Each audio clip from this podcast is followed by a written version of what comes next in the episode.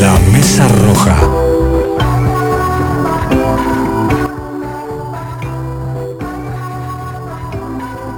Tercer bloque de la Mesa Roja. Estamos con la entrevista central. Tenemos nuevamente la Mesa Roja. Muchas gracias por estar el senador Oscar Andrade. Oscar, ¿cómo estás? ¿Qué tal? ¿Cómo están? Yo más bien. Estoy en la radio, por teléfono, pero justo Para quedar, te estamos escuchando un poquito entrecortado. A, a ver ahora. Un poquito con interferencia. Te, te estamos escuchando con un poquito de interferencia. A ver ahora de vuelta, habla Oscar. A ver si trato de. Hola, hola, hola. Vamos a, vamos a lo siguiente. Te, te, te llamo ahora de vuelta, ¿sí? Estate atento que te llamo ahora. Intentamos. Dale, te- ya te llamo. Está saliendo con interferencia, pero desde el del celu de él. No, Eh, es, no es ese- un tema técnico nuestro. Exactamente. Llámalo Porque- común. Porque está, lo estoy llamando común. Ahí va. Porque está de gira, eh, en este caso el Sí, ese es senador. muy activo el senador. Siempre está en alguna movilización, alguna cosa, algún acto. Martín. Ahora sí, estamos Espectacular. Estamos, ¿me espectac- escuchás? estamos espectacular. Oscar, bueno, te queremos dar la bienvenida. Muchas gracias por estar en, por estar en la mesa. Y bueno, vamos a arrancar un poco la entrevista, que, el- que hay tanto tema que la tuve que dividir en, en- en cuatro temas. Vamos a hablar un poquito del caso Astesiano. ¿Te parece, Oscar? Dale. Bien, genial. Contame, ¿cómo, ¿cómo evalúas la gestión de la fiscal Fossati? Hasta que estuvo a cargo de la, de la, de la investigación, ¿verdad? Yo creo que la, la, la, la actuación de Fiscalía fue una actuación que dejó muchísimas dudas, muchísimas dudas. Porque un conjunto de situaciones con apariencia delictiva que fueron surgiendo, no fueron surgiendo por la investigación de la fiscal, sino que fueron surgiendo por filtraciones de prensa. Entonces se filtra en la prensa que hubo espionaje al presidente del PCNT y hasta una amenaza por parte de Astesiano. Y a ella no le pareció importante hasta que la prensa lo filtra y a partir de que la prensa lo filtra, intenta atender ese tema. Se filtra en la prensa lo de las coimas Sí. y no se investigó más sobre las coimas. O sea, hubo un pedido de coimas una empresa fantasma que después eh, eh, eh, estuvo en licitaciones para el Ministerio Interior, para la UTE, y sobre esa línea de investigación, ¿no? Quedó sepultado. Bueno, de hecho está la ¿Sabe compra del dron a Vertical? Sky. Claro, hizo hizo espionaje a, a dos senadores para extorsionarlos con el caso del puerto, ¿no? Y ese, y esa situación tan escandalosa, bueno, el secretario de Presidencia sabe, el secretario personal de Presidencia sabe que utilizaba los instrumentos del Estado para hacer espionaje a otras personas y, sobre eso no teníamos ninguna respuesta. La situación de utilizar el aparato del Estado para hacer seguimiento ilegal a su ex mujer es una idea de Astesiano. O sea, como que eh, la actuación de fiscalía que cierra, intenta poner una tapa al caso con un acuerdo abreviado, dejaba un montón de situaciones en el aire. Y en las últimas semanas, sorprendente, ¿no? De- derivó a una denuncia a Fernando Pereira, otra a Alberto Grille, eh, a, a tuiteros, ¿no? Sí. En una situación de, de que, que, que demostraba además eh, eh, no tener el equilibrio necesario como para estar enfrente al caso de corrupción más grande de la historia. Y los últimos audios que fueron divulgados donde sale de la propia fiscal la situación de que justicia no va a ser y que ella no está para inmolarse, yo creo que, y el incidente lamentable con Romano, derivan en, en una, lo que era un- una decisión que se pedía a gritos, de que se cambiara la fiscalía. Estuvo Y- bien, estuvo bien el fiscal Gómez en apartarla del Ah, yo caso. no tengo dudas, o sea, que, que, que hubo elementos suficientes. Pero a ver, fíjate, el, fi- el fiscal Gómez cambia a los dos fiscales, no cambia solo a Fossati. Cambia a Romano, que estaba como fiscal de flagrancia en la denuncia que Fossati hizo sobre eh, Fernando Pereira y, y, y Grille y demás, ¿no? Y ahí parece que ese cambio no le molestó a nadie. Ahora, cuando cambia a Fossati y pone un nuevo, una nueva fiscal, además la nueva fiscal no tiene forma de inventar nada, ¿no? Va a tener que en todo caso presentar pruebas ante un juez. La, la reacción de la derecha de este país es una reacción preocupante. El mismo día que piden el proceso, avanzar en el proceso destituyente a Carolina Cose, piden la caída del fiscal de corte a los gritos. O sea, una, una situación que, que demuestra eh, un, nerviosismo sobre las implicancias del caso Astesiano eh, muy, muy importantes. O sea, yo entiendo las coimas para un peso más en licitaciones, lo que se dio ahora con la estación de servicio. Ahora, ¿qué interés tenía Astesiano con Vergara y con Carrera, o con el presidente del PCT, o con la Cera cuando la LUC? O sea, Astesiano estaba preocupado, o sea, supongamos que era un corrupto.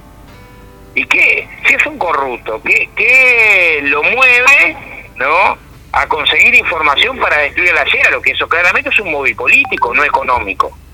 ¿no? A intentar buscar, indagar de manera ilegal, y vaya si habríamos tenido razón cuando en la luz decíamos eh, eh, que las, los cambios en la ley de urgente consideración del Sistema Nacional de Inteligencia iban a habilitar la posibilidad de arbitrariedades en el manejo de inteligencia, un país que además había sufrido durante mucho tiempo el tema de espionaje en democracia, cuestión confirmada por lo que fueron los archivos Berruti y los archivos Castiglioni. y que si la justicia no avanzó más es porque habían prescrito eh, los plazos, pero no porque el delito no existiera. Entonces, la, situación de, de es un escándalo que se suma al escándalo anterior, que es la situación de Marcet, donde el principal narcotraficante del Uruguay recibió de manera expresa un pasaporte que le permitió ser la vía de fuga de una cárcel en Dué donde estaba por un pasaporte falso y donde el gobierno le mintió al Parlamento. O sea, son como dos elementos de, escándalo eh, a nivel, creo que, que, histórico, ¿no? Y, estas dos situaciones que se agravan, se agravan porque tenía dos antecedentes penales, se agravan porque tenía treinta y pico de indagatorias, se agravan porque el presidente miente cuando dice que no conocía las anotaciones de Astesiano, porque no solamente salieron en varios medios de prensa nacionales, sino porque el secretario de Inteligencia en el, ante el Parlamento confirma que personalmente le comunicó al presidente acerca del historial delictivo de, de Asesiano. sí, se lo había presentado mismo mismo la Rañaga también, ¿no? Claro. La Rañaga pero, la Rañaga no lo puede confirmar hoy. El caso de, del secretario de Inteligencia sí, lo confirma hoy y lo confirma ante el Parlamento. Entonces, tenés como todo un panorama ahí eh, eh, muy complicado de, fenómenos de corrupción que surgen a la luz por una parte de los chats del 2022 de uno de los celulares, por una parte de los chats que además quien trabajó en la cuestión de los chats es el secretario de inteligencia que ahora está formalizado por ser parte de la corrupción en este caso, ¿no? Ahora, sabemos que Astesiano tenía tres celulares y sabemos además que Astesiano venía trabajando de antes del 2022. Pero imaginémonos que solo con una parte de las comunicaciones de WhatsApp de Astesiano, de un fragmento de meses de uno de sus tres celulares, nos ha dado pistas para esto. ¿Qué cosa habrá hecho en años anteriores? ¿no? Presiones, chantaje, espionaje en democracia, eh, eh, eh, participación en licitaciones públicas, traslado de funcionarios, o sea, de todo, ¿no? de todo. Oscar, contame, ya que pasamos por el tema de la fiscalía, hay un pedido desesperado del de, ex fiscal Subía por el tema del triunvirato en, en, fiscalía, ¿no? De poner dos fiscales que en este caso sean del gobierno y un fiscal de la oposición. ¿Cómo, ¿Cómo lo lees vos eso, Oscar? ¿Estás de acuerdo o preferís este sistema con un solo fiscal de corte? Yo, creo que nosotros tenemos que tratar de, partidizar, de no partidizar la fiscalía. De hecho, de los nombres que el Frente Amplio propuso para futuro fiscal de corte, hay algunos que notoriamente no son frente amplistas, pero sí son profesionales. O vos tenés que tratar, bueno, claramente Gómez no, no, no tiene vínculo alguno con el Frente Amplio tenés que tratar de pensar en un procedimiento, un proceso judicial independiente de la presión y la partidización política. No creemos que ahí es un, sería un retroceso ir en esa dirección. Como creo que es un enorme deterioro institucional la, la, la, las manifestaciones públicas de esta última semana, ¿no? Eh, son momentos para estar muy alerta a, que no se lleven todo puesto. Bien. Oscar, eh, contanos, eh, bueno, porque el caso Astesiano tuvo varias derivaciones, ¿no? Y entre ellas lo que pasó con, con, Legal, ¿no? Que también estuvo en la, en, la opinión pública. Eh, ¿qué, qué, pensás sobre ese tema? ¿Pensás que tiene alguna alguna implicancia eh, leal en todo esto o simplemente fue un movimiento Ninguna, no. A ver, de distracción? ninguna. Para mí la situación de Leal fue intentar sacar el foco de atención. O quizás fue un error Un político esfuerzo. el haber ido. un esfuerzo comunicacional. Pero es distinto. Una cosa es un error político o la conveniencia política. Por más que eso siempre es muy relativo, porque si vos hay un tema de mucha corrupción y a vos te citan por una reunión donde te van a dar información, sos un militante político, ¿no? A ver, supongamos mañana te citan a alguien para decir, mira, tengo información sobre el puerto eh, comprometedora. ¿Y qué sabes si no vas ahí? ¿Me explico? O sea, entonces, se ha discutido mucho de la oportunidad. Lo que sí creo que tendría que haber intentado antes de participar de instancias de intercambio colectivizarlo más para que en todo caso la edición fuera colectiva. Pero eso es harina autocostal. De ahí a, a- a- la, a la indagatoria, sin decir por qué, ¿no? La, eh, la misma fiscal es muy curiosa, ¿no?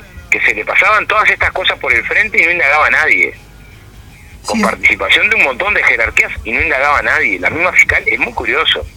Y que cuando pide licencia médica y otro fiscal agarra el caso, ¿no? Rápidamente levanta la licencia médica para intentar que no se, se archive una situación donde no había forma, no, no podía explicársele a nadie, salvo un giro mediático. Me parece que se dio toda una situación de, de- que enrareció el clima, que esperemos se encauce se encauce en el sentido de la presentación de pruebas. Fue todo muy confuso. La fiscal llega y anuncia que no se podían recuperar los chats, después que sí se podían recuperar, después de que Presidencia de la República le pidió que los chats con Asesiano no fueran públicos y fueran reservados, después de que parecía que Presidencia sí colaboraba. O sea, eh, eh, eh, también en lo comunicacional, el papel de Fiscalía acá fue un papel eh, para un tema de estas características, el fenómeno de corrupción más grande en, en décadas en la historia del Uruguay, eh, eh, muy opaco, ¿no? Que, que se prestó a, a- a una situación de, de mucha fragilidad en el manejo de, de la información y demás. ¿Pensás que es el caso de corrupción más importante de la vuelta a la democracia? Bueno, por lo menos de los más. ¿no? Papá puede eh, emparejar con lo que pasó en el pan de azúcar, pero de los más importantes, ¿no? Porque hasta ahora lo que sabemos es definía licitaciones públicas, obra pública, estaciones de servicio, eh, vínculos en la policía, el 2, el 3 de la policía, el jefe de inteligencia, todos vinculados, lo que hasta ahora sabemos, ¿no? Y lo que todavía no sabemos, que esperemos se investigue con seriedad, ¿no? Con seriedad. Espionaje a senadores para extorsiones, muy grave. Pero a veces espionaje al presidente del PCNT, muy grave. Eh, eh, eh, lo que hasta ahora sabemos. Y hay mucho de lo que hasta ahora no sabemos, esperemos se pueda seguir investigando, ¿no? Bien. Oscar, vamos a, pasar un poco a- al tema de Carolina Cose, que, esta, que en esta semana ha estado también en, en, en to- boca de todo el mundo, no solo por el espectáculo Acá estamos, sino también por el tema del juicio político, ¿no? Que se le, se le pretende, pretende iniciar.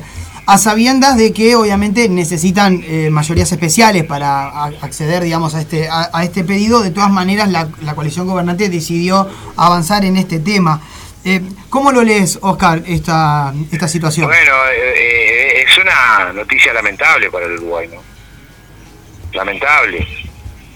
Nosotros, mirá que le hemos dado vuelta al tema de si la situación del presidente de la República con Astesiano en medio de este escándalo de una mafia organizada para un montón de cosas eh, que funcionaba del cuarto piso, amerita o no un juicio político. Pero es un paso, un paso eh, de una enorme gravedad, porque vos ponés en jaque, ponés ante la situación de una posible destitución a una figura electa, entonces lo tenés que pensar mil veces, ¿no? Ahora, fíjate que la derecha te hace un juicio destituyente por pedido de informes que ya tiene. Que ya tiene. Te pone en jaque a la intendenta de Montevideo por pedido de informes que ya tiene. Por hacerse representar en la Junta, que es lo que hace eh, todos los intendentes del país.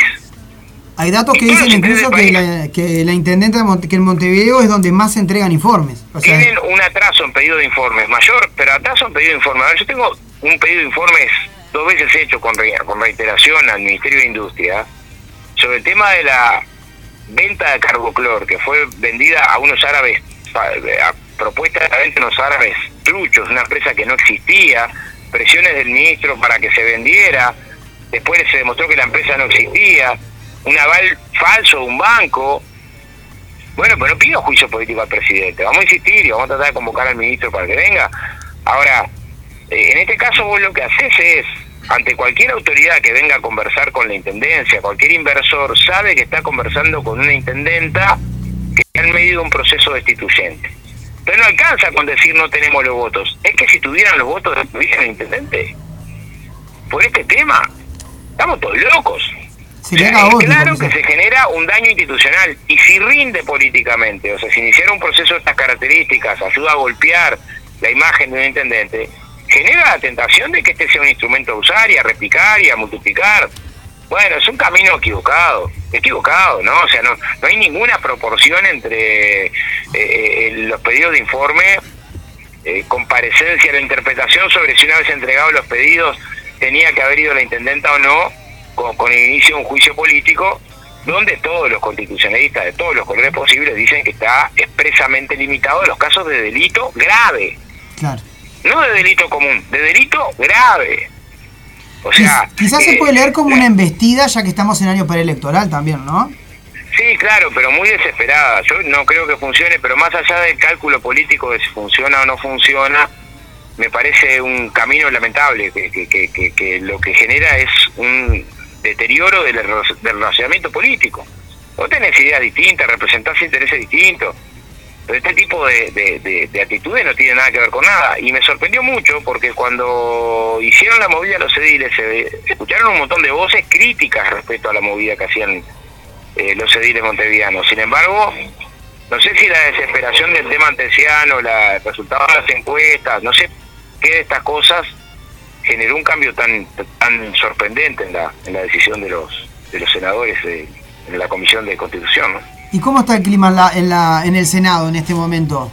Bueno, no tuvimos sesión después de la decisión. Vamos a tener ahora la semana post-turismo y, y en todo caso ahí se verá. Yo creo que me- amerita un debate profundo esto. No, no debiera la bancada del Frente Amplio, recién el lunes que viene lo va a tratar la bancada del Frente de la estrategia, pero no debiera dejarlo pasar como un tema sin importancia. Y, y yo creo que no debiera dejarlo pasar la ciudadanía. Yo- Me parece que es un tema que amerita dar una respuesta desde el punto de vista de la movilización popular en rechazo a este tipo de prácticas que, que- que nos hacen un mal a todos. ¿no? Bien. Oscar, pasando un poco al, al Frente Amplio, porque bueno, en esta semana el MPP definió ya el apoyo a Yamandú Orsi. Bien. Eh, en este caso, Oscar, eh, ¿a, quién va, ¿a quién apoyarías tú y el, y el Partido Comunista cuándo lo resuelve esto? Si ya no lo tiene resuelto.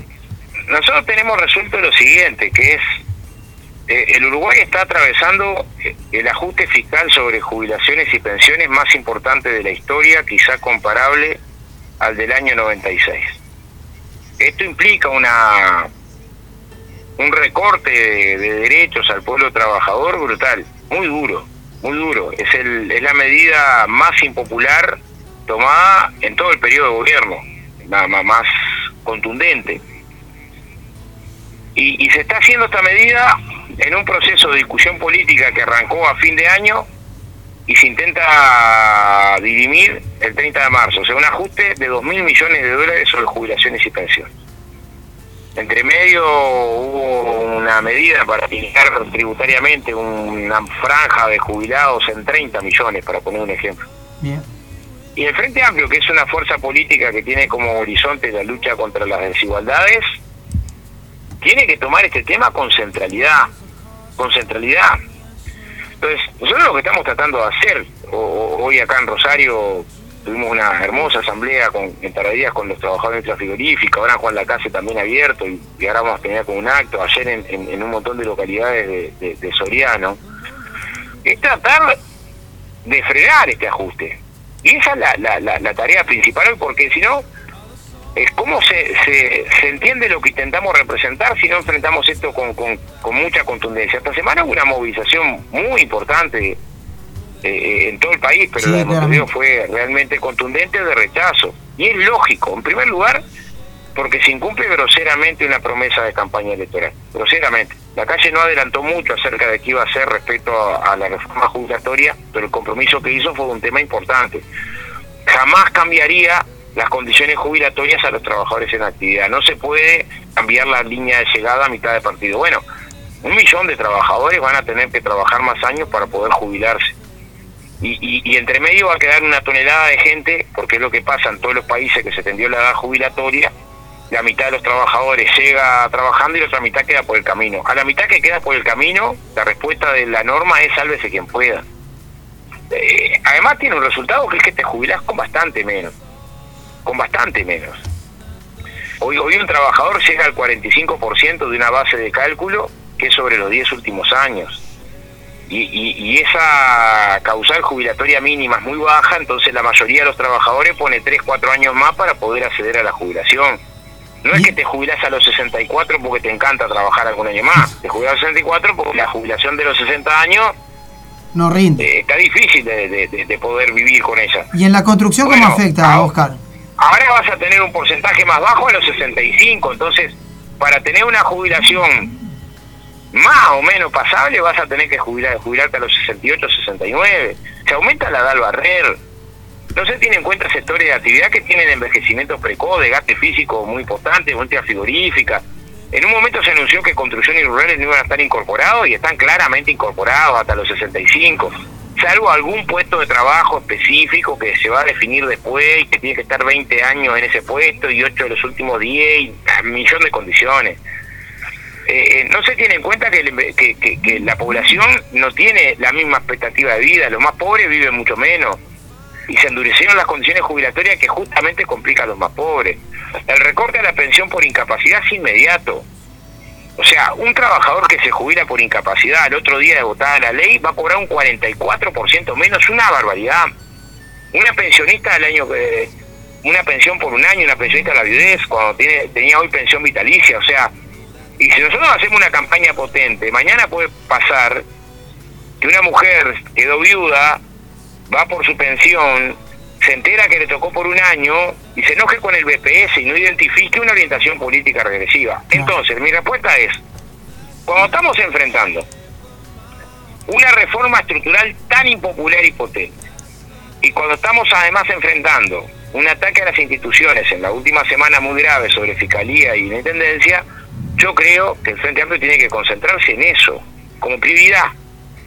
Uno, enfrentar la reforma del ajuste fiscal sobre las jubilaciones, dos, defender las instituciones y tres, armar un proyecto político que implica claridad de para qué querés ganar el gobierno. Y acá tenemos una parte que es sencilla para el Frente Amplista, que es reivindicar las cosas que logramos hacer desde el Frente Amplio. El plan Ceibal, operaciones de ojo, descenso de la pobreza, descenso de la indigencia, mejora salario, mejora de las jubilaciones. Bueno, tanto mejora las jubilaciones que no existía la jubilación mínima antes de que llegara el Frente Amplio al gobierno. Y esta no solamente que se constituyó, sino que además se triplicó en, los periodos de gobierno FA. Eh, eh, eh, transformación de la matriz energética, transformación de la matriz de telecomunicaciones. Ahora, simultáneamente tenés que mirar la parte incómoda, que son las cuestiones que no pudiste resolver. Y ahí vas a tener que nos faltó muchísimo en materia de inclusión a las personas en situación de discapacidad, nos faltó muchísimo en materia de salud mental, nos faltó muchísimo en políticas diferenciales para atender la pequeña producción eh, rural, nos faltó eh, muchísimo en, en, ciencia y tecnología, en una estructura de exportaciones que no esté tan primarizada. Entonces, nos faltó muchísimo en, seguridad y convivencia desde un enfoque que no tenga como centro el Ministerio del Interior, sino que tenga como centro la cultura, el deporte, la comunidad. O sea, también nuestro proyecto tiene que ser capaz de incorporar los nudos que no supimos desatar. Ahora, si enfrentamos esta reforma desigual, enfrentamos esta situación de deterioro institucional y armamos un proyecto político potente, la discusión de las candidaturas, no digo que sea intrascendente, secundaria. Es una discusión menos importante. Y yo aspiro a una izquierda que piense que el candidato es menos importante porque somos importantes como colectivo. Entonces no pondría primero la discusión de la candidatura. Con todo respeto a, la estrategia de cada compañero, de cada compañera, eh, eh, eh, trataría de poner primero lo otro. Porque, en todo caso, porque también queda la pregunta, Oscar, de que si vos vas a ser precandidato, ¿no? Porque sos la figura más fuerte del, Partido Comunista, que es una que es, digamos, uno de los partidos que tiene más influencia dentro del Frente Amplio en este momento. Sí, pero fíjate que cuando me tocó ser candidato en la última elección. Yo no fui candidato por ser figura de nada.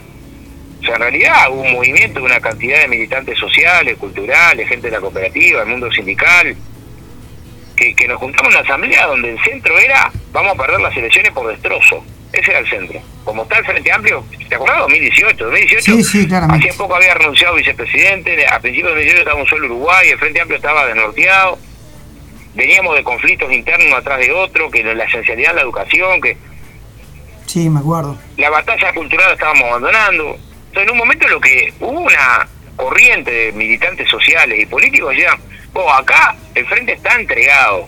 Y está entregado porque abandonó la batalla cultural, la reelaboración del programa, no asume el conflicto que hay que tener para poder hacer avanzar ese proceso que está estancado, abandonó la militancia de base, se divorció de los movimientos sociales y estas cosas hay que ponerlas en debate. Fue en esa dirección. Y después de esa dirección hubo un consenso bastante amplio, de decir, bueno, si no tenemos un candidato que surja de los movimientos sociales, esta cosa no la pone en debate nadie. Y no solamente vamos a perder, sino que vamos a perder sin que estas cosas se reflejen. Entonces fue esa circunstancia. Yo creo que la inmensa mayoría del Frente Amplio estas cosas que estábamos planteando en el 2018 las reconoce, sobre todo fue de la luz. Entonces la candidatura nunca puede ser un objetivo en sí mismo. No estamos en carrera. ¿Me explico? Tiene que ver con elaborar un proyecto, un programa, una propuesta política y después, en todo caso, ver los compañeros que tengan al frente que sean los que mejor identifiquen esa propuesta, ese programa. Y punto. Entonces, eh, eh, eh, cuando se presenta la discusión al revés, se puede hacer, pero yo no lo voy a hacer. ¿Me explico? Se puede hacer. Hay compañeros que lo hacen y está bien y tampoco... No tampoco vas a pensar en el- no vas a pensar en Y el futuro, digamos. adentro. Pero a mí me, me parece que la izquierda tiene que regenerar una cultura distinta. Y así como es cierto que hay muchos compañeros en los barrios, en los lugares que están desesperados esperando para ver hablar de las candidaturas, hay muchos compañeros frente amplistas y compañeras frente amplistas que están desesperados a ver para qué queremos ganar. Claro. Y yo prefiero contestar esta segunda pregunta. Decir, bueno, coloquemos las claves de para qué queremos ganar. ¿Qué respuesta vamos a dar a algunos temas?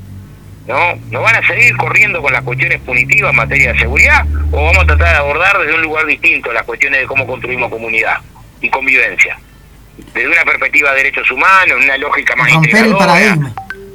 Claro, entonces, a ver, nos tenemos que sentar a discutir esas cosas, porque si no después se nos frustra un montón de gente por el camino y a veces con razón. Y con compañeros quebrados el partido por la mitad no hacemos nada. Entonces, yo sé que podemos ganar igual por el desastre que están haciendo ellos. Pero yo no quiero ganar por el desastre de ellos. Quiero ganar porque el proyecto nuestro genere esperanza. No, claro, el Frente Amplio tiene que mostrar una propuesta. esperanza. Yo te- lo que sí puedo contestar es, no veo imprescindible mi candidatura. Porque en realidad no, no tengo ese ego, ¿no? Eh, en todo caso, veremos en función de la propuesta, el programa, pa, pa, la definición, la estrategia, los centros que pensamos resolver, qué compañero se identifica mejor para los énfasis que hacemos. Porque es probable que el Frente Amplio haga énfasis de programa que no tenga mucho que ver con esto y en el que yo no encajo ni a 10 kilómetros. Y bueno, porque también se trata de eso. A mí me tocó muchos congresos del Frente, ganar o perder en temas programáticos. A ver, si por mí fuera, el Frente Amplio hubiera ganado las, las elecciones con un programa que sea superar el sistema AFAP. Y perdí en ese congreso, ¿qué vas a hacer? Con un programa distinto a, a superar el sistema AFAP. Claro. En otras cosas sí nos pudimos pudimos avanzar en materia programática. Pero también entiendo que como construcción plural que es el frente, ¿no? Una vez que tenés un elemento común, no dividí lo que construiste en común, sino que peleá por lo que acordaste, porque también se trata de eso, ¿no? No se trata de quedarte solo con las razones arriba de una montaña, sino construir con el conjunto de la fuerza que tiene, las contradicciones que tiene, pero que ha demostrado en el último tiempo que ha logrado pararse en unidad. Nos logramos parar en unidad con la luz, por más que nos costó mucho trabajo, mucha discusión, dolores de cabeza de qué camino seguíamos, y nos costó mucho trabajo también la discusión sobre esta reforma jubilatoria hasta que logramos pararnos conjuntos. Entonces, me preocupa mucho más la unidad de la izquierda con las fuerzas sociales, su programa, su estrategia, ¿eh? que la discusión de las candidaturas como centralidad. Que no quiero decir que no me importe o que me dé lo mismo, pero no, no, no la coloco en un nivel eh, prioritario, ¿no? Perfecto. Oscar, ¿qué balance haces del paro del jueves? ¿Qué, qué, qué números te Bueno, llegaron? hubo cosas que me emocionaron de paro jueves, yo qué sé. En esto que hablamos de la batalla cultural. Yo le di un abrazo enorme a, la- a los jubilados de la construcción que fueron organizados a la Marta, porque fíjate que la derecha intentó colocar una cuestión que no solamente técnica, sino profundamente política y cultural, que es el ajuste fiscal sobre las jubilaciones no va a tocar a los jubilados. Y esto lo hace desde un paradigma ético y político, que es, si no te toco económicamente, no te toco. Claro. Y el trabajador, el trabajador históricamente, por más que hoy sea jubilado, ¿cómo no le va a tocar que un futuro jubilado se jubile con una jubilación de miseria? ¿Cómo no le va a tocar que lo que se conquistó con lucha se pierda así? Una empatía generacional. O sea, pero claro, pero, a ver, yo tuve 25 años en la construcción. Cuando entramos a trabajar en las obras, nos hacían un hoyo en el piso para que fuera el baño. No teníamos vestuario, no daban ropa, zapato de trabajo el día golero, salarios que eran de miseria, éramos el último lejón del tarro. Entonces cada que íbamos conquistando algo, mejor el vestuario, norma de seguridad, ropa de trabajo adecuada, derecho a la alimentación, eh, cinto de seguridad, eh, que nos paguen las horas por lluvia, reducir la jornada laboral, mejorar la condición salarial, un nuevo presentismo. Vos disfrutabas ese tema, pero también lo que estaba hablando es que le dejabas a otro trabajador que venía mejor condición. Claro. O sea, que pasaba la posta mejor. Qué orgullo mejor decir, pa, mirá, el compañero que entró no sabe, pero ahora se trabajan 44, antes trabajamos 48, no sabe, pero ahora cuando yo no perdemos jornal porque logramos las horas de lluvia, no sabe, pero tengo un fondo de Santiago, tengo un fondo solidario para atender la viuda del compañero que murió víctima de un siniestro. En este caso es lo mismo. Las conquistas de seguridad social tienen un componente histórico, nacieron de las mutuas de los primeros sindicatos del siglo XIX, después se ampliaron los consejos salarios. ¿Cómo que no le va a importar al compañero que luchó toda una vida y que hoy es jubilado que se barran con esas conquistas? Entonces, también que tenemos que cumplir cultura. Pero la movilización, por eso creo que el Frente Amplio tiene que tener una pata, pero prendida a lo que está pasando ahora. Porque ¿sabes lo que va a pasar? Si no te ven en esta batalla, mañana está bien que no te crean. Cuando vaya a decir, no, justicia social, decía, amigo, pero usted no estaba cuando se estaban sacudiendo la, los derechos jubilatorios para cientos de miles de trabajadores en el país, para el pueblo trabajador uruguayo. En una estructura de reforma que además, repito, blinda de que no promueve ninguna participación de los sectores más poderosos del Uruguay en aportar medio peso partido por la mitad. Es escandaloso eso. Entonces, si en este escenario no vamos al debate de los dos proyectos de país, ¿en qué vamos a dar el debate de los dos proyectos de país? ¿Sobre qué base vamos a discutir los dos proyectos país? Por eso creo que este tema tiene que tenerse entre días, no es para escaparse de la discusión de los candidatos, una elección que va a ser a mediados del año que viene. ¿No es que vamos a empezar ahora una campaña electoral interna? No, si vamos a empezar a enero, febrero, yo qué sé. Oscar, ¿no? eh, Donde empezaremos a buscar votos para el candidato, pero también empezaremos a buscar votos para el candidato en la interna cuidando octubre, ¿no? sí, claro. Sin que la interna genere lastimadura al santo botón. Si no es que no aprendimos nada. O sea, Sí. octubre. No, no, no, no se, se interpretaría como que el Frente Amplio no tuvo autocrítica en ese caso. ¿Y qué te parece vos? Que, que es algo Tenemos que... cinco años de un gobierno que viene depredando salarios, depredando jubilaciones, recortando presupuestos, fenómeno de corrupción escandaloso, liquidando las empresas públicas, entregando parte del patrimonio, ahora este escándalo Movistar, este es el proyecto Neptuno. Y nosotros nos pensamos que vamos a apuntar los cañones para adentro en vez que para afuera, ¿no? Por si es fulanito, menganita. No, amigo. No, no. Primero las causas. Por eso digo que te precisamos en un año donde vamos a discutir, ¿eh? tratar de, en mi opinión, ¿eh? sin que mi opinión, la, para construir fraternalmente hay que pensar que tu opinión no es la, no es la verdad, pero no podemos ocultar tu opinión. Sí, claramente. Eh, tenemos que tener sobre esta base, me parece, pensar con qué izquierda queremos llegar al gobierno eh, en el 2024, ¿no? Y sabiendo además que para ganar el gobierno vamos a precisar muchísimas cosas. Yo creo que, que, que cometeríamos un error si pensamos que para ganar el gobierno hay que ganar el centro. El Frente perdió una tonelada de votos por izquierda. Hay 300.000 jóvenes que van a votar por primera vez y yo qué sé si lo que están buscando es centro. Tenemos un montón de sectores rurales que dejaron de votar al frente por un montón de cosas que no tienen que ver con el centro. Tenemos un montón de movimientos ambientalistas que dejaron de votar al frente por un montón de razones. O sea, eh, eh, eh, la capacidad, tenés interiores que tuvieron retraso al Frente Amplio por un montón de razones. que no O sea, nosotros tenemos que tratar de, de incorporar, complejizar el panorama político y trazar una estrategia lo más unitaria, lo más fraterna y lo más profunda posible. Bien. Oscar, eh, un- una pregunta un poquito más, más técnica con respecto a, a la situación de los, de los trabajadores de la construcción con la, con la nueva reforma previsional.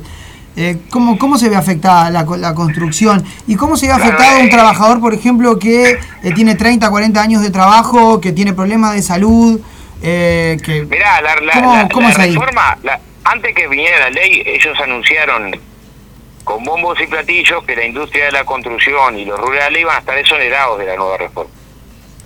Eso fue lo que anunciaron. Y después llegó la ley. Cuando llegó la ley sin que pudiéramos difundirlo, lo que dice no es eso que anunciaron, sino que dice, bueno, algún puesto de trabajo de la industria de la construcción y rurales que sea determinado como particularmente exigente, va a poder seguir jubilándose con 30 años de trabajo y 60 de edad como hasta ahora, no ya con otros componentes que tenía la, la norma actual. Entonces la pregunta vino sola, ¿no? Bueno, ¿qué puesto de trabajo me estás hablando? ¿Cuáles son los puestos de trabajo de la construcción que ustedes entienden que son particularmente exigentes? claro. Y ahí la respuesta fue, no, no, no sabemos cuáles son. No, no les vamos a decir. Después que se vote la ley va a haber una comisión que va a determinar. Entonces ya no estás hablando de la totalidad de los trabajadores, sino solo algunos puestos de trabajo particularmente exigentes. Suponete que estás en algún puesto de trabajo de estos particularmente exigentes. No se imagina. eh, algunos que, que no, no, no, no podrían estar afuera, yo que el trabajo en altura, Claro. porque requiere un, eh, tiene mucho estrés, mucha concentración, tenés que estar el trabajo confinado, que estás con poco oxígeno, eh, el compañero que está soldando una caldera, el, el martillero. Bueno, esos puestos de trabajo entrarían. No, no entrarían. El trabajador tiene que tener de sus 30 años de aporte 20 en ese puesto de trabajo. Oh, Supongamos, si tiene 19 en ese puesto de trabajo, ya no entra ya no entra. por lo tanto va al sistema general. Bueno, acá se nos pulverizó. Pero además el proyecto que presentó el Senado decía, porque que el trabajador además es un trabajador formidable que logró meter 20 años en, en ese nivel de exigencia tan alto. Bueno, tampoco le alcanza, sino que además tenía que tener 8 de los últimos 10 años en ese puesto de trabajo altamente exigente, cosa que es improbable. Claro, porque improbable. Cualquiera que pisó una obra sabe que cuanto más veterano estás, no te pones en el puesto de laburo más, más complicado. Claro. La propia organización de la obra intenta no mandar al más veterano a hacer el laburo más duro. Es, es lógico esto. Claro, Entonces acá común. quedó en nada. Y al final todavía tenía un texto más que decía que solamente podía mantener la cuestión jubilatoria entre los 60 y a los 60 años quienes tenían 40, 45 y 50 al momento de votarse la ley. O sea, era groseramente restrictiva, no un poco restrictiva, groseramente restrictiva la ley que fue hecha para... Pero sin embargo les permitió anunciar que a los trabajadores de la bueno, la conducción hoy muchos se jubilan por incapacidad porque no llegan a los 60, menos van a llegar a los 65. Entonces, es un proyecto de reforma muy duro, tan duro, duro eh, y con componentes, fíjate, eh, eh, la ley que tiene todos estos recortes, sin embargo, amplía el cómputo jubilatorio para los militares. Personal militar que hoy cada cinco años computa seis para la jubilación, con la ley se habilita que cada cinco años compute siete para la jubilación. Claro. Entonces, como que hay una reforma, como decís, yo sé- Está sesgada, se- digamos.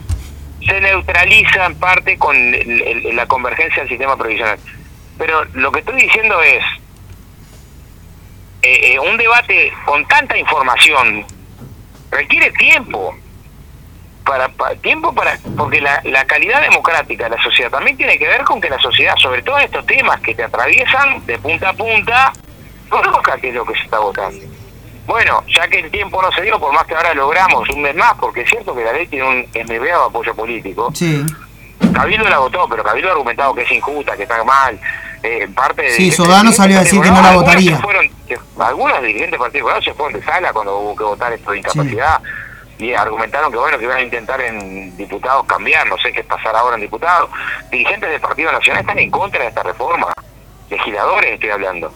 No, o sea, eh, claro, hay un peso muy importante, que es esta reforma da un mensaje que vale mucho.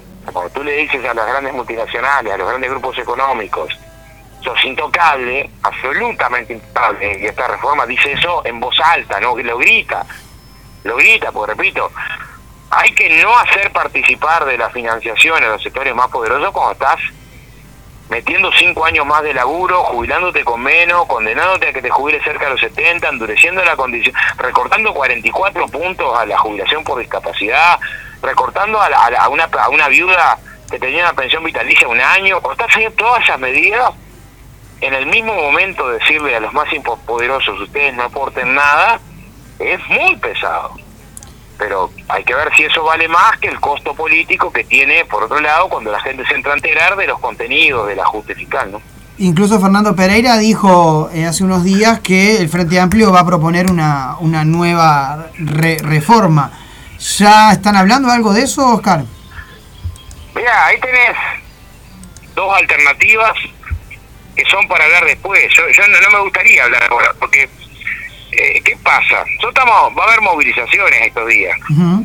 Y si vos ya te pones en clave de qué hacer si pierdo, yo sé que no se quiere dar ese mensaje, pero para una parte el mensaje puede ser como que ya está el pescado vendido y se va a perder. Y yo estoy convencido que hay amplias posibilidades de que se logre que la reforma caiga. Entonces, es casi, voy a una metáfora deportiva, una comparación deportiva, como que estés jugando la semifinal de un campeonato y estés pensando qué pasa si te juega por el tercer cuarto puesto. Decís, no, pará, pará, primero quiero jugar la semifinal y ganarla. Voy a pensar en ganarla. Eh, es cierto que hay dos posibilidades. O construir una mayoría parlamentaria para otro proyecto de reforma de la seguridad social, esto es ganar con mayoría parlamentaria. Ahí tenés un problema, que si no tenés mayoría parlamentaria, tenés que negociar. El respaldo político para derogar los aspectos más regresivos, ¿no? De, la reforma esta, eh, se te puede complicar para el trámite parlamentario, u otra posibilidad, porque estas leyes no pueden llevarse a referéndum, es promover el cambio eh, constitucional que suprima los aspectos más negativos de la ley. Ahí la dificultad puede ser que como esto coincide con las elecciones y en momentos de elecciones a veces te chupa mucho la atención, eh, no logres concentrar tanto la atención y te falten papeletas y quede legitimada la, ajuste fiscal.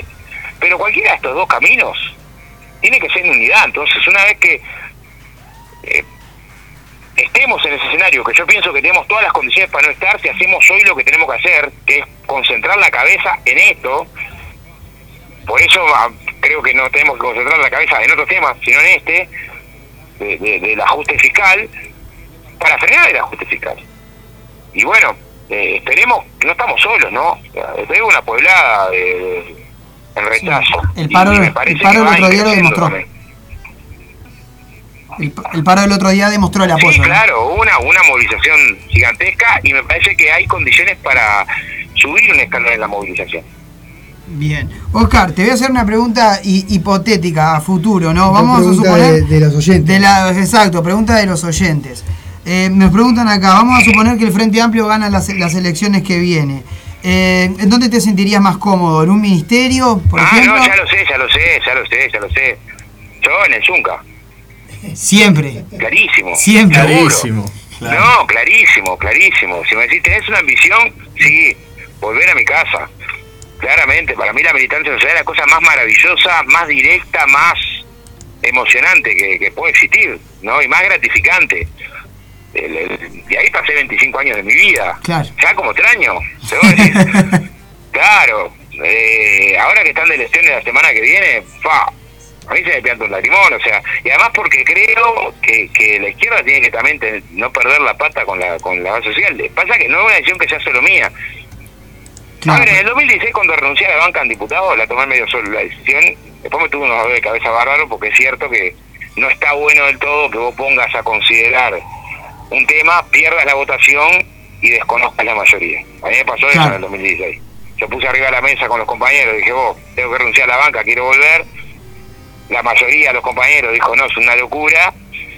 Y después, no, no, me costó mucho y está, y renuncié igual. Bien. Oscar, sí. Pero a mí si me, me, decís, bueno, ¿en qué espacio de militancia social eh, sentí mayor gratificación, utilidad? Uf, va, es ese, seguro. Y, el Zunca es tu casa. Ahora voy, tengo una deuda ahí que es gigante porque en realidad eh, las cosas más importantes de mi vida las aprendí ahí. Las aprendí con compañeros que no sabían llenar la planilla porque se habían olvidado escribir. Pero que a mediodía repartían el pan a mediodía con el otro que estaba recontra guerreado para un boleto con expresiones de solidaridad fantástica. Y la política es eso, si no es eso, pues es algo que yo entiendo de la política. O sea, ¿qué es la política? Se le apretan las tripas cuando ve un gurí empata. Claro. Es eso la política. Entonces, pica fiebre cuando la proyección política es en qué lugar vas a estar como un espacio de una carrera, ¿viste? Claro. No, no, está defendiendo una tradición donde hubo gente que murió colgada de gancho, amigo. No, no, no, no te mires al espejito y pienses que sos el más lindo de todo, no. Por lo menos no lo que no creo que, que, vaya por ahí. Perfecto. Y por, y por último tenemos acá eh, otra, otra pregunta que, eh, bueno, en este momento te encontrás en el, en el interior del país, así que la pregunta un poco se responde sola, pero eh, va, ¿cómo va a ser el Frente Amplio en el interior para poder ganar, eh, digamos, a- a- adeptos que ha perdido, lógicamente, ¿no? El, el Y no, interior. tenemos que alpargatear como, yo qué sé, yo la semana que pasada estuve en Paso de los Toros, estuvimos con los compañeros de San José, este lunes por Maldonado, martes, si no me hago mal, en Rocha, volvimos porque teníamos actividad y preparar la movilización, pero ayer estuvimos por Soriano, el, el, tenemos previsto una gira por todo el litoral, hay que andar por los pueblos, pero sobre todo hay que apoyar a los compañeros que están en el pueblo. Porque que dice el Frente Amplio llegó a tal lugar, parece que no existiera el compañero Frente Amplio de ahí que se rompe las patas todo el año. No, en todo caso lo que sí precisaba abrigarlo más, porque yo pongo a veces una anécdota, yo soy de Villa Felicidad, ¿no? Sí, Que es un pueblito chiquito que está entre Juanico y Progreso. Y ahí armamos con muchísimo trabajo un comité de base. En el- los 90, ¿no? Tenía, antes militábamos en el Juan Carlos Piña, que era Progreso, armamos un comité base en los 90. Entonces, la, para la campaña del 94, lo que le planteamos a los compañeros de la departamental es que cuando la gira de campaña Tabaré, que era la primera vez que era candidato a la presidencia, que venía en ónibus de Canelones por una ton las piedras, nosotros nos íbamos a subir en bicicleta, en lo que tuviéramos las piedras, en, en- en la villa para seguir hasta las piedras, pararan la villa, saludar a alguna doña. Yo, claro. Y se, se ve que se atrasó la caravana, venía muy alto el piso y, y no paró el- la caravana, siguió de largo hasta las piedras. Nosotros teníamos un puñadito de gente que éramos junto ahí, no sé, 15, 20 vecinos, ¿viste? Pero para nosotros era una desilusión tan grande, tan grande. Y justo esa campaña, después pasó Sanguinetti y fue a la villa. Y para el que se crió ahí, era como que uno te quería y el otro no. Claro. Entonces a veces cuando vas a un pueblito del interior a, a- a abrazar a un compañero, no es que vayas a, a tirar grandes ideas, pero es, es también ese abrazo que se precisa a veces para el compa que está comiéndose todas las verdes, porque ser militante de izquierda en el interior. Es duro. Siendo ser medio clandestino, que no te van a dar trabajo nunca, que tenés un montón de... eh, andás medio corteado, eh, en lugares donde muchas veces si no trabajás en la intendencia no tenés trabajo, o sea, Hay que luchar contra, contra esa idiosincrasia, ¿no? Claro, y, y bueno... Parte de la batalla eh, cultural, como decías vos. de militantes con re- que pueden tener alguna referencia a nivel nacional a, lu- a, a abrazar a los frente amplistas que están en el interior manteniendo el fuego encendido es muy importante.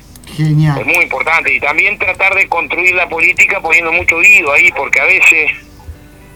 Yo recuerdo una experiencia en Cebollatí, por no escuchar algunos planteos de los vecinos y ponernos medios emberretinados nosotros con, con algunos temas que no son centrales, después se te cae un pueblo abajo, porque eh, eh, no, no digo que demagógicamente digamos toque sí, pero sí que tengamos la sensibilidad para entender el planteo del otro. Y, y eso tiene que ver con la cercanía. El Frente Amplio se le ganó a poderosas maquinarias electorales millonarias, fue porque le ganó cercanía y militancia. Y el año que viene, que yo no tengo duda que los sectores económicos más potentes van a hacer que tengamos que enfrentar una campaña que va a mover cifras siderales de la derecha. Entonces no vamos a competir en plata, pero tenemos que competir en cercanía y militancia y convicciones. Y bueno, y eso se forja, se construye. Yo no, no conozco, no conozco organización que se logre mágicamente, sino que tiene que tener eh, mucha constancia, mucha perseverancia y, ir construyendo, así como una casa sólida para ella eh, tener fuertes pilares, lo mismo una organización, ¿no? Totalmente. Bueno, Oscar, te agradecemos mucho Bueno, eh, che, eh, eh, tu tiempo. y seguro vamos a coordinar para ir para la radio y no quedar en deuda. Nos encantaría ver, tenerte encantaría tenerte acá en el estudio. Más que invitado. más que invitado. Te mandamos un fuerte abrazo y volvemos a estar en contacto, si te parece, Oscar. Dale, le mando un abrazo. Muchas gracias. Oscar. Vamos arriba. Buenas tardes, chao, chao. Buenas tardes, Oscar. ¿Tenemos preguntas ahí? ¿Tenemos Y así más? pasó la entrevista con el senador Oscar Andrade. Hablamos de. Le mandamos de- a- de saludos. un poco como en botica. Saludo a Cholo de Malvin y a Silvia de Bella Italia, que fueron las que Que mandaron. fueron que mandaron las preguntas. También Rita, que nos mandó también, También. una pregunta que me eché ahí en el medio con algo Sí, que yo tenía. sí. Saludos de Vivi que dice, bien ahí esta nota, Gurises, arriba la mesa, Bueno, ¿eh? vamos a Viviana de Bambalinas, por ahí también Martín escuchando, esperando la nota del Boca, eh, está prendido ahí también. Perfecto, muy bien. Muchas gracias, Mi amigo el Gamba dice, me, me, me sacó la duda, porque estaba así votar por, ya estaba de medio que hacer política con Orsi. este, Acá tenemos al Cholo. A mi padre sí que estaba ahí. arriba, Gonza, con esa nota. Estamos No, yo no- escuchando. no ver ahí, yo no. Eh, somos Martín. nosotros, somos la Andrés, mesa, no. buenas, decía justito antes de arrancar la, la entrevista con el Boca. Andrés así que siempre, que Pegoné. siempre nos hace. Saludos grande, Andrés, eh. Gracias, gracias a, gracias a todos por estar para ahí. Vamos a hacer una pausilla, Sí, ¿sí? y en ¿Y minutitos. con qué nos vamos, Roquito? Cortita Contame. y al pie. Porque son las 18. Ahora nos vamos con, el- con un lindo homenaje a- al señor Alfredo Citarrosa. Y pegadito el tema que eligió Cecilia, que es eh, Hoy vino pop la cosa, así Muy que me gusta. Le mandamos un beso grande a Ceci. Bastante que- variado. Le mandamos no un abrazo a la negra que hoy. eligió música. Que ya enganché para más o menos hacer una breve agenda de recomendaciones de este fin de semana y lo que queda de la semana de marzo. eh, y pasando un poquito de música nueva del señor Ed Sheeran. Ya seguimos más. Ya La mesa roja. Porque el 19 viene. ¿Y a las 19? La ¿Usted? deportiva. Por La deportiva. Claro que sí. Pero, este, porque usted me está, me, me está adelantando. Ah, sí, no, no, son menos 5. No, no, digo porque, viste. Me limo, me limo, me limo. Se me quería colar. No, el me parece que quiso meter ahí. Sí, sí, sí. Quiso sobre el 30 ahí. pum. Peil y mol. No, viste, viste que el, zague- el zaguero. Eh, siempre, no, no, siempre, no, siempre hay que estar atento, ¿no? Despejó Gonza. seguida, despejó seguida el Nos zaguero. pasamos con la entrevista. Ah, bien, bien, bien, bien. Perdí, perdí. Ya está. Bien. Olvídense de las recomendaciones hoy. Chao, chao.